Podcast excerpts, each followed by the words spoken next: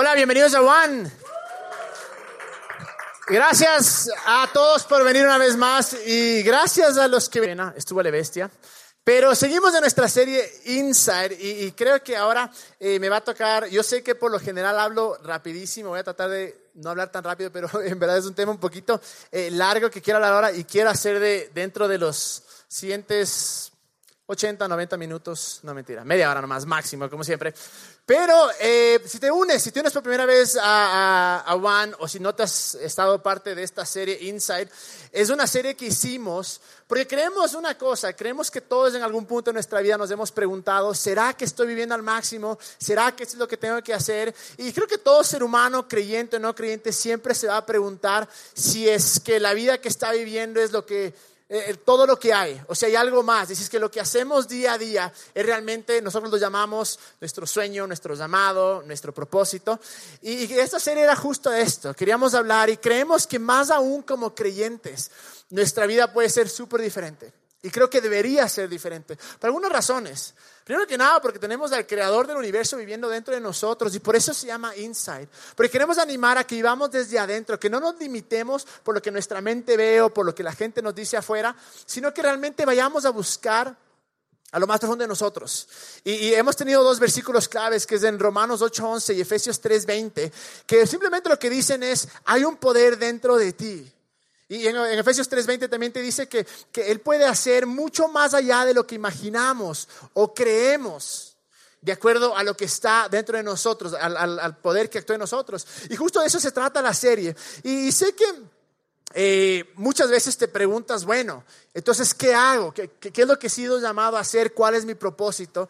Y algo que escucho mucho entre los creyentes es, bueno, me, me gusta esto, esto me llama la atención, pero, pero no sé si realmente será de Dios. Y hay una cosa que creo que hay estas tres cosas que, por las cuales podemos tal vez filtrarles. Y la primera era eh, algo que Dios ha puesto en tu corazón o el llamado que te ha dado. Número uno, definitivamente va a ser algo que te apasione. y me da tanta pena ver cómo vivimos nuestra vida haciendo cosas que no nos gusta día tras día. Y ahora sé que hay cosas que, que, no, no todo nos va a encantar, pero nuestro propósito, nuestra meta final no es necesariamente algo que nos apasione. Me da pena porque Él le dice que Dios ha puesto deseos en nuestro corazón y la idea es que vivamos de esos deseos.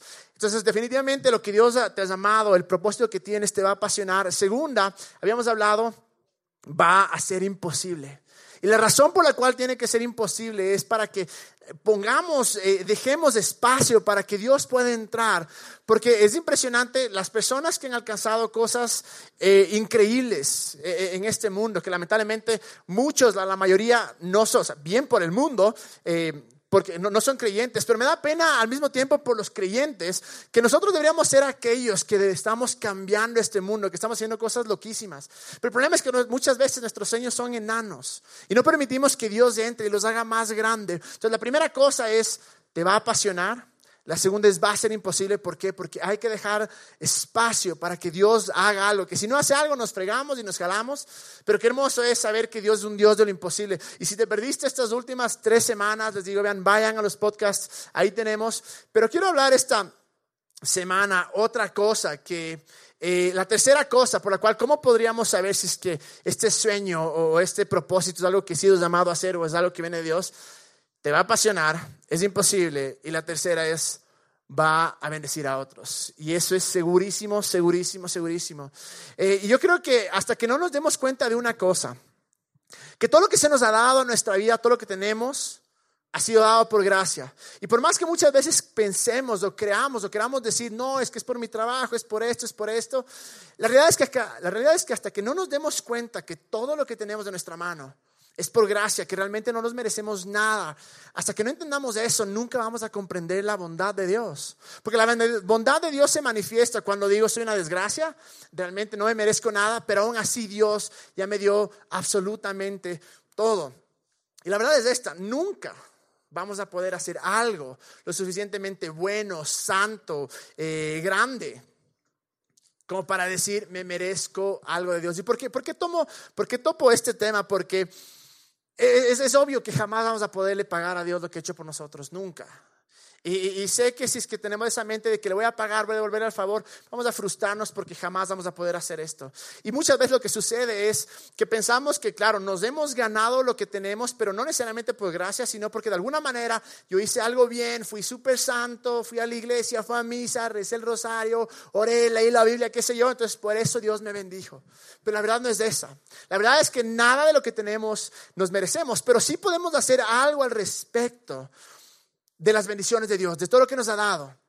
Yo creo que eso, que no, es que hacemos las cosas por pagarle o, manipularle a Dios, sino que la manera de estar agradecido y decir gracias Dios por lo que hiciste por mí es simplemente bendecir a otros haciendo que la vida de los demás sea mejor. Yo creo que el mejor ejemplo que podemos tomar o seguir, obviamente, para nosotros los que creemos es Jesús. Y si vemos cada persona con la que Jesús se involucró, con la que, Jesús tuvo un encuentro, fue una mejor persona, excepto con quienes, los fariseos, los orgullosos, los que decían, no, brother, yo soy santito, yo soy un genio, yo soy un crack, no necesito de ti. Pero aquellos en verdad que, que eran humildes, que se daban cuenta que no eran nada, y que se encontraban con Jesús. Yo creo que era un experto Jesús en hacer que la vida de los demás sea mejor. Y es algo espectacular porque podemos ver que esa es la esencia de él. Incluso él dice, yo no vine acá para que me sirvan, yo no vine acá de gallito, de chelmacho, yo vine acá para servir. Y creo que si el momento que nosotros hagamos esto, si Jesús es nuestro mayor ejemplo, y él fue el que nos dijo, miren, yo vine acá a servir, y él fue el que nos conoce. Yo creo que la mejor manera de poder encontrar la vida que soñamos o encontrar esta parte del llamado, del propósito, es dejar, em, no tanto dejar espacio, sino realmente hacer que nuestro sueño no solo sea un sueño para mí, sea un sueño para los demás. Que yo pueda bendecir a los demás. Y miren lo que dice, em, esto está en Hechos 20:35, y es cuando Pablo da el discurso.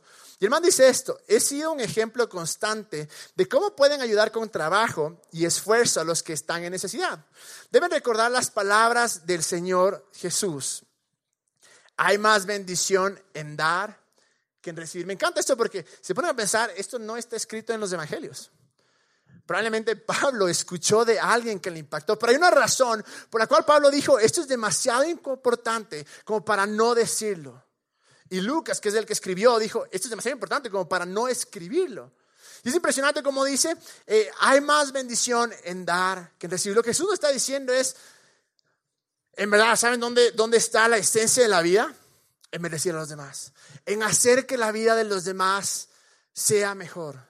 En, que tu sueño no solo dependa y no solo sea para ver lo que tú puedes alcanzar, lo que tú puedes lograr, sino cómo puedo yo hacer este sueño y que sea de bendición para, para alguien más. Y, y lo que me, me, me encanta esto, que el mismo Jesús ya ha dicho, Él sabe el man sabe, él sabe cómo vivir en abundancia. Él sabe cuál es el secreto de la vida, el secreto de poder estar em, lleno de, esperanza, de levantarte con emoción. Y él mismo nos dice, nos dice, mira, ¿sabes qué? Es mucho mejor alcanzar todo solo para ti. Dice, no, no, no, eso está bien, está, bien alcanzar cosas, pero ¿saben que es mucho mejor todavía?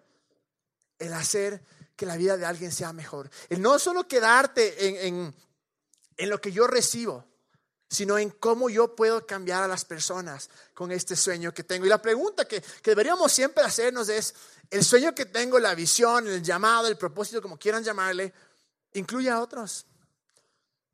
Porque tal vez eh, eh, el sueño es, qué sé yo, quiero ser un empresario espectacular y, hacer, eh, tener empresas en diferentes partes. No hay nada de malo, es más hermoso. Pero ¿qué tal si le metemos algo ahí para que todos los empleados que están trabajando conmigo tengan una vida digna? Para que todas las personas que entren por la puerta de mis negocios se sientan mejor, para que los clientes yo haga la vida de ellos mejor todavía. Y creo que esa es la clave, esa es la esencia, porque muchas veces eh, tal vez seguimos nuestro sueño, tal vez em, hacemos algo que nos apasiona, pero no nos sentimos completos, nos sentimos como que algo falta. Yo les invito a tal vez considerar la opción de que tal vez no hemos incluido a más personas de nuestro sueño. Tal vez no hemos hecho que nuestro sueño no solo sea para mí. Y yo creo que si nuestro sueño no incluye a los demás, es decir, no incluye esta partecita de cómo bendigo a los demás, cómo hago que la vida de los demás sea mejor, yo creo que tal vez no es lo suficientemente grande.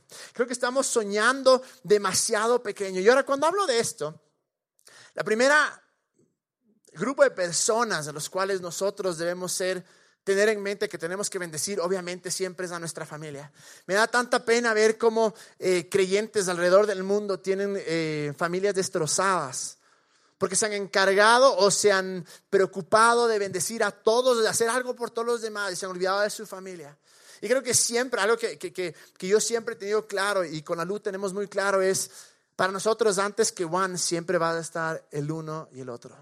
Y creo que para todos debería ser eso. Yo no quiero que el día de mañana mis hijos me digan, oye, qué hermoso papi, alcanzaste cosas espectaculares, pero ve a tus hijos les dejaste botados. No quiero que jamás sea eso. Pero tampoco quiero limitarme a que toda mi ayuda, que mi sueño solo sea para mi familia. Creo que Dios es un Dios tan grande y el sueño que, que Él ha puesto en tu corazón es tan grande que puede incluir incluso a más gente.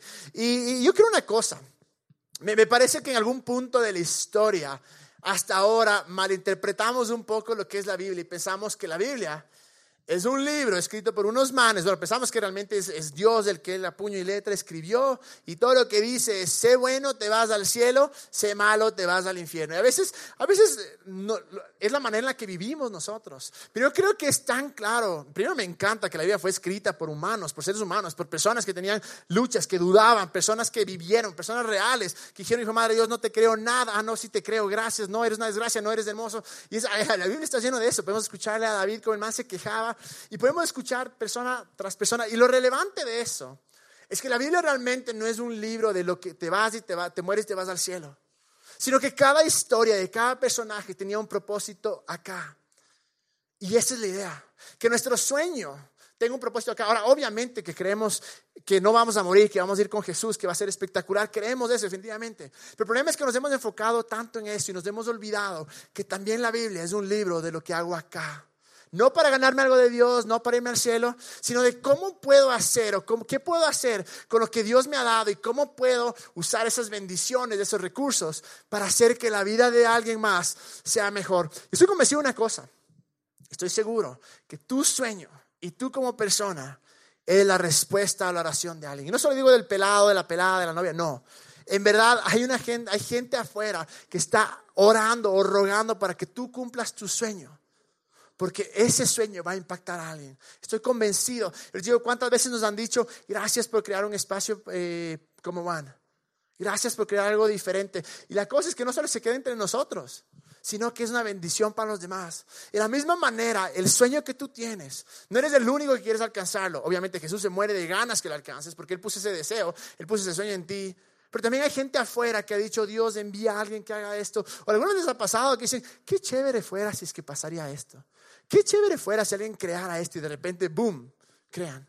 Estoy convencido que eres la respuesta a la oración de alguien más. Y por eso es que no podemos simplemente cruzarnos de brazos y decir, bueno, mi sueño va a ser solo para mí y para nadie más. Sino que quiero animarles. No importa el sueño que tengas ahora, velo. ¿Cómo puedo hacer que este sueño haga que la vida de alguien más sea mejor? ¿Y cuál es nuestra inspiración y cuál siempre va a ser nuestra inspiración?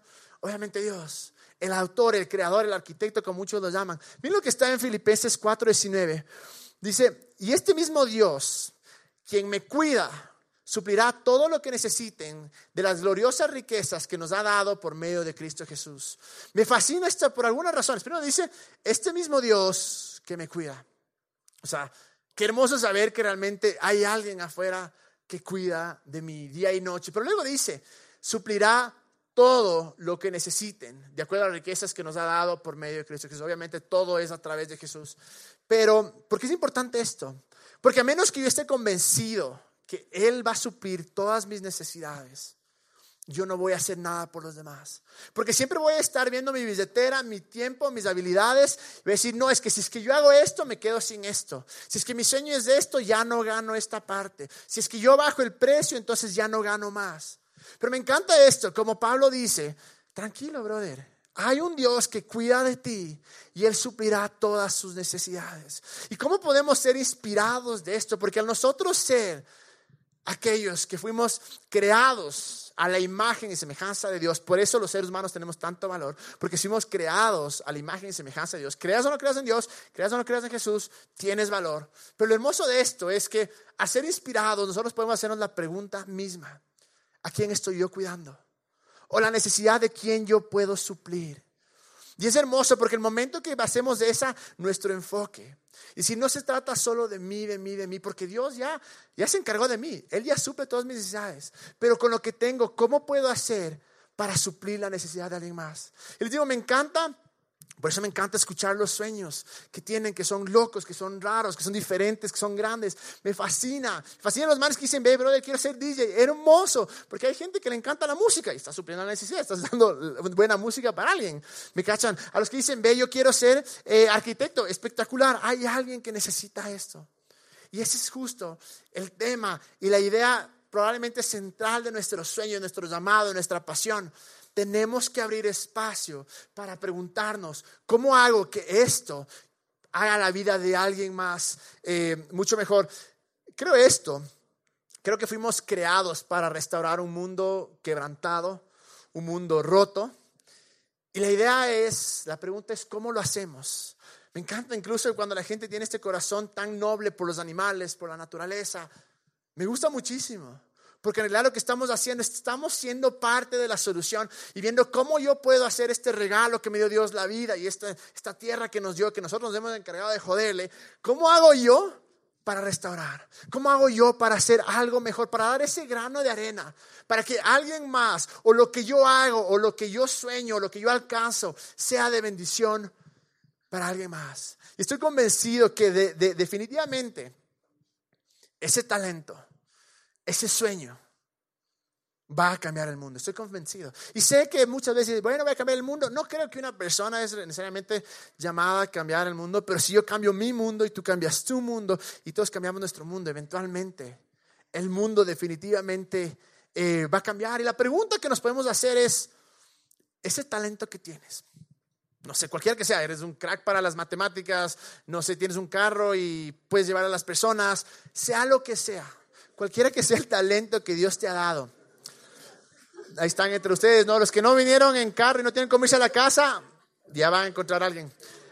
La cosa es que, ¿cómo hago que este talento, que este don, este regalo que dio, me dio Dios, ¿cómo hago que esto ayude a los demás? ¿Cómo hago que realmente no se quede solo dentro de mí? Y yo creo una cosa, yo creo que el punto más espiritual que podemos ser es cuando amamos. Estoy convencido de eso. No cuando estamos, que soy en el nirvana o cuando estamos ahí con las chiripiolcas del Espíritu Santo. Algunos de los pentecostales saben de qué hablo. Pero no, en verdad saben cuándo. Cuando amamos a las personas. Yo creo que esa es la parte más importante. Porque miren lo que, lo, que dice Mateo. Mateo dice esto en el 22 del 37 al 40. Entonces, siempre le decían a Jesús, le, trataban de coger, de decir cualquier cosa para ver por dónde le, por dónde le cogían la falta. Entonces unos fariseos se le acercan y dicen, a ver, ya, pues chévere lo que dices, pero dime, ¿cuál es el, el mandamiento más importante? Entonces él dice, Jesús contestó, ama al Señor tu Dios con todo tu corazón, con toda tu alma y con toda tu mente. Este es el primer mandamiento y el más importante. Hay un segundo mandamiento que es igualmente importante. Ama a tu prójimo como a ti mismo. Toda la ley y las exigencias de los profetas se basan en estos dos mandamientos. Lo que está Jesús diciendo es, verán, lo han hecho muy complicado, lo han hecho demasiado complicado. Que tengo que hacer esto, esto, esto, esto, esto, esto. Y se chilen un poco. Hay dos cosas importantes en esto. La una, ama a Dios, que sabemos que la única manera de amar a Dios es recibiendo su amor. Y Juan mismo, eh, él dice, eh, el discípulo amado es el que dice, la amamos porque Él nos amó primero. Entonces, es la manera.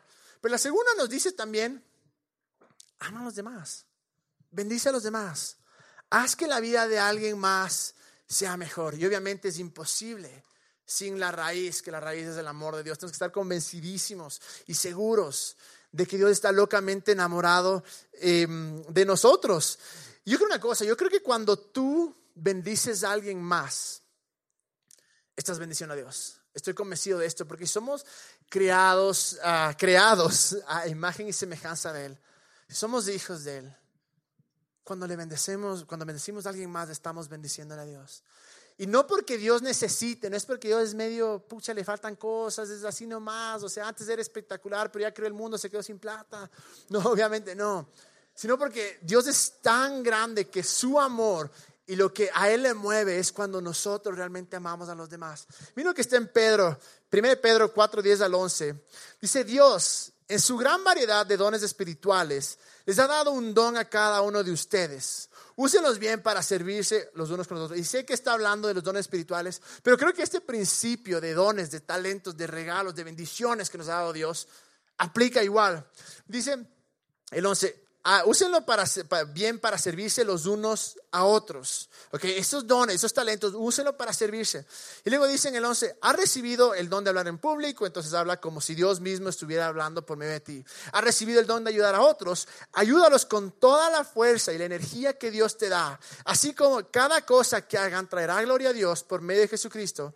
A Él sea toda la gloria y todo el poder para siempre y para siempre. Lo que dice acá Está diciendo esto, en verdad. Eh, Pedro dice esto, dice, ¿cuál es el don que has dado, que, te ha dado? ¿Para qué eres bueno?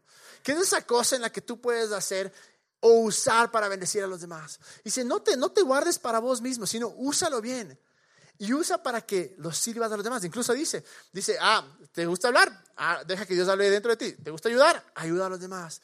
No sé yo cuál es esa cosa que te apasiona. No sé yo cuál es ese talento que Dios ha dado. ¿Sabes que Tal vez solo tú sabes y está bien pero no lo encierres, no lo encerremos solo para nosotros. Dejemos en realidad que, que, estos regalos que Dios nos ha dado, porque nos ha dado demasiado, que no solo se queden en nuestras manos, sino que hagamos realmente que nuestra vida sea un reflejo del amor de Dios. ¿Y cómo, es, cómo se ve eso? Que cada persona que se cruza con nosotros sale mejor. Que la persona, nuestros amigos, nuestros familiares, la gente que nos encontramos, podamos hacer algo para que su vida sea mejor. Y sobre todo ese sueño tan grande, tan espectacular, que te apasiona, que es imposible. Hacer que no solo se quede acá, sino hacer que vaya mucho más allá. Y les digo, estoy con, a, los que les, yo sé que a muchos de ustedes les encanta hacer la obra social eh, o misiones. Es hermoso en verdad. Y es hermoso por una razón. Yo sé que muchos hacemos porque hijo y madre, ya, o sea, ayer me pegué la chima en la vida para, brother, para ahí compensar, voy a, dar pan a alguien. Sé que a veces es eso, a veces como que, a veces incluso se usa, se usa esto de, la labor social como condenación para que, ah, no estás ayudando, te vas al infierno. No, pero sé que dentro de todos nos encanta cuando conversamos con un pana que estaba hecho pedazo y de repente sonríe. Cuando hay aquella persona que soñaba con tal cosa y puedes decir, toma, te lo regalo. O cuando había una persona que no tenía cómo llegar a la casa y de repente, ve, brother, vamos, te llevo. Esas cosas, esas cosas que son, para tal vez son pequeñas, pueden definitivamente hacer que la vida de alguien más sea mejor. Pero cuánto más nuestro sueño. Y quiero animarles a que incluyamos esto en nuestro sueño. Miren lo que dice eh, en 1 Timoteo 6, 17. Dice, enséñales a los ricos. Se me comió el, el joven. Les leo mi versión que es más chévere. Eso.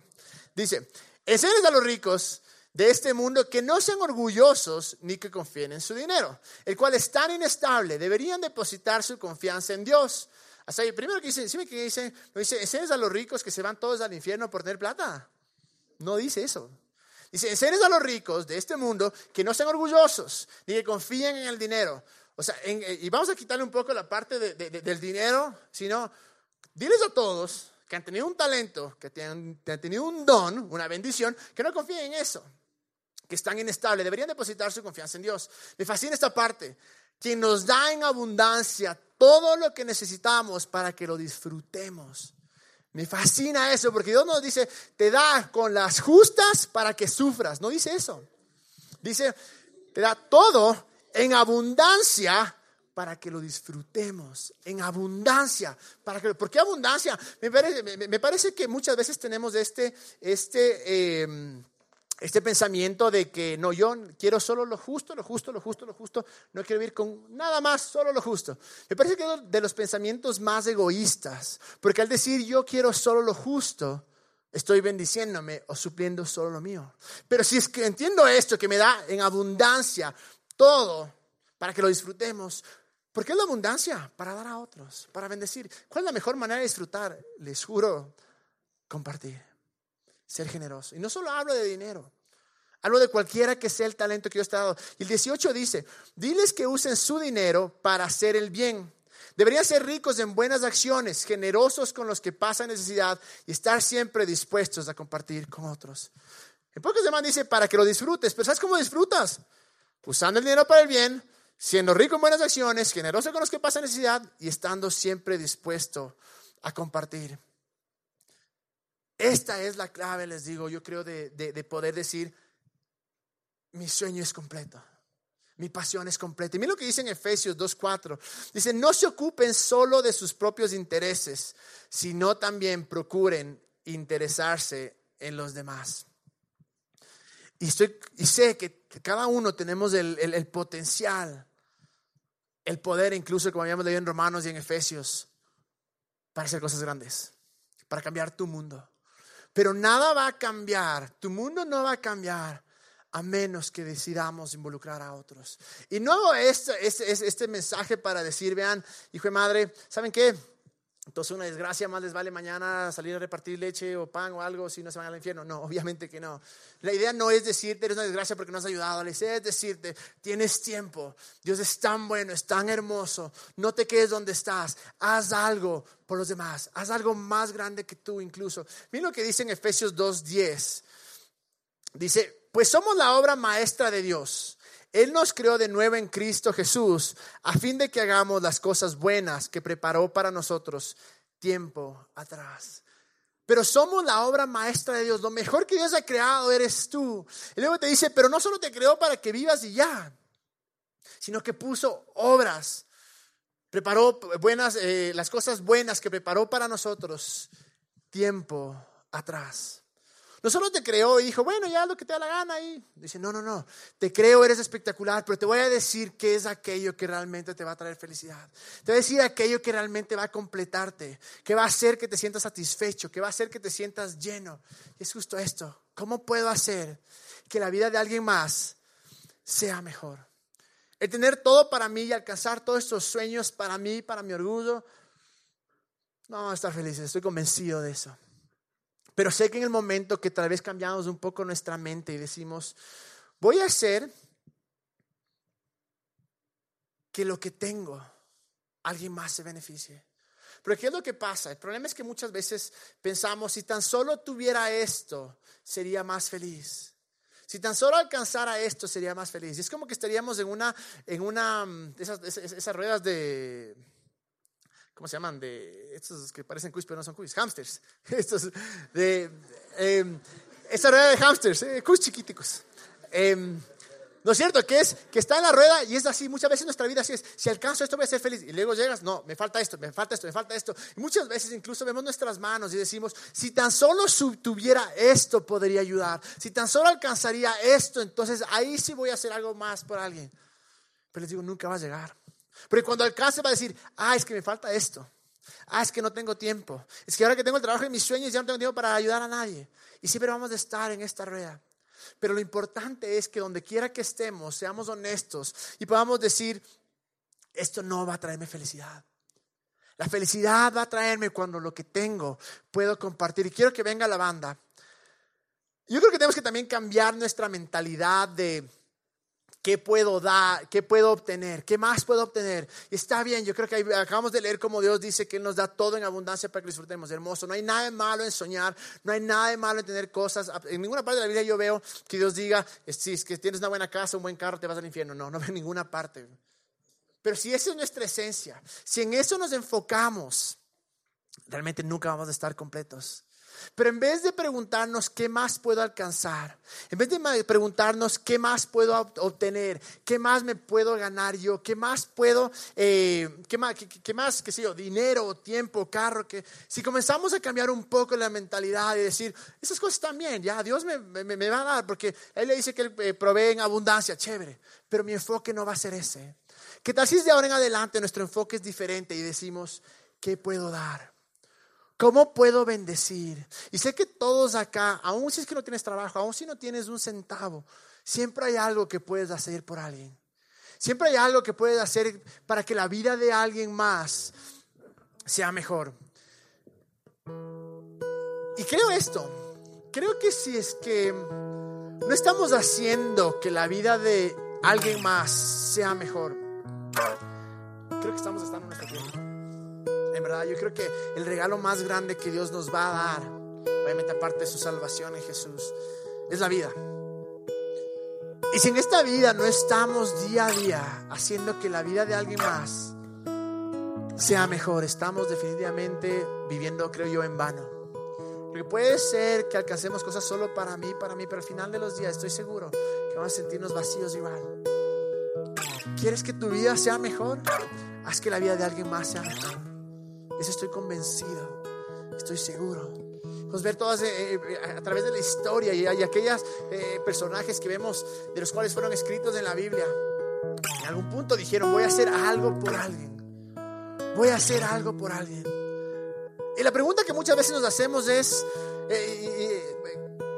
la manera que cuestionamos a Dios es, ¿y por qué Dios permite esto? ¿Y, por qué Dios no hace algo al respecto? ¿Y por qué Dios deja que haya tanta hambre? ¿Por qué Dios deja que haya esto, que haya esto, que haya esto? Y nos, sentamos y nos comenzamos a frustrar y, cuestionar y, a dudar. Pero ¿por qué Dios? ¿Por qué Dios? Cuando la respuesta es sencilla. ¿Por qué no haces tú algo al respecto? Porque Él nos dio talentos, nos dio dones, nos dio la vida. Y en vez de cuestionarnos y decir, ¿por qué Dios permite esto? ¿Por qué Dios no hace algo? La pregunta debería ser, ¿qué hacemos? Porque Dios hizo lo mejor que pudo hacer, que es esa obra maestra que eres tú. Y la pregunta es, ¿qué vas a hacer? ¿Qué podemos hacer? Quiero que se pongan de pie. Y quiero que salgas convencido de una cosa.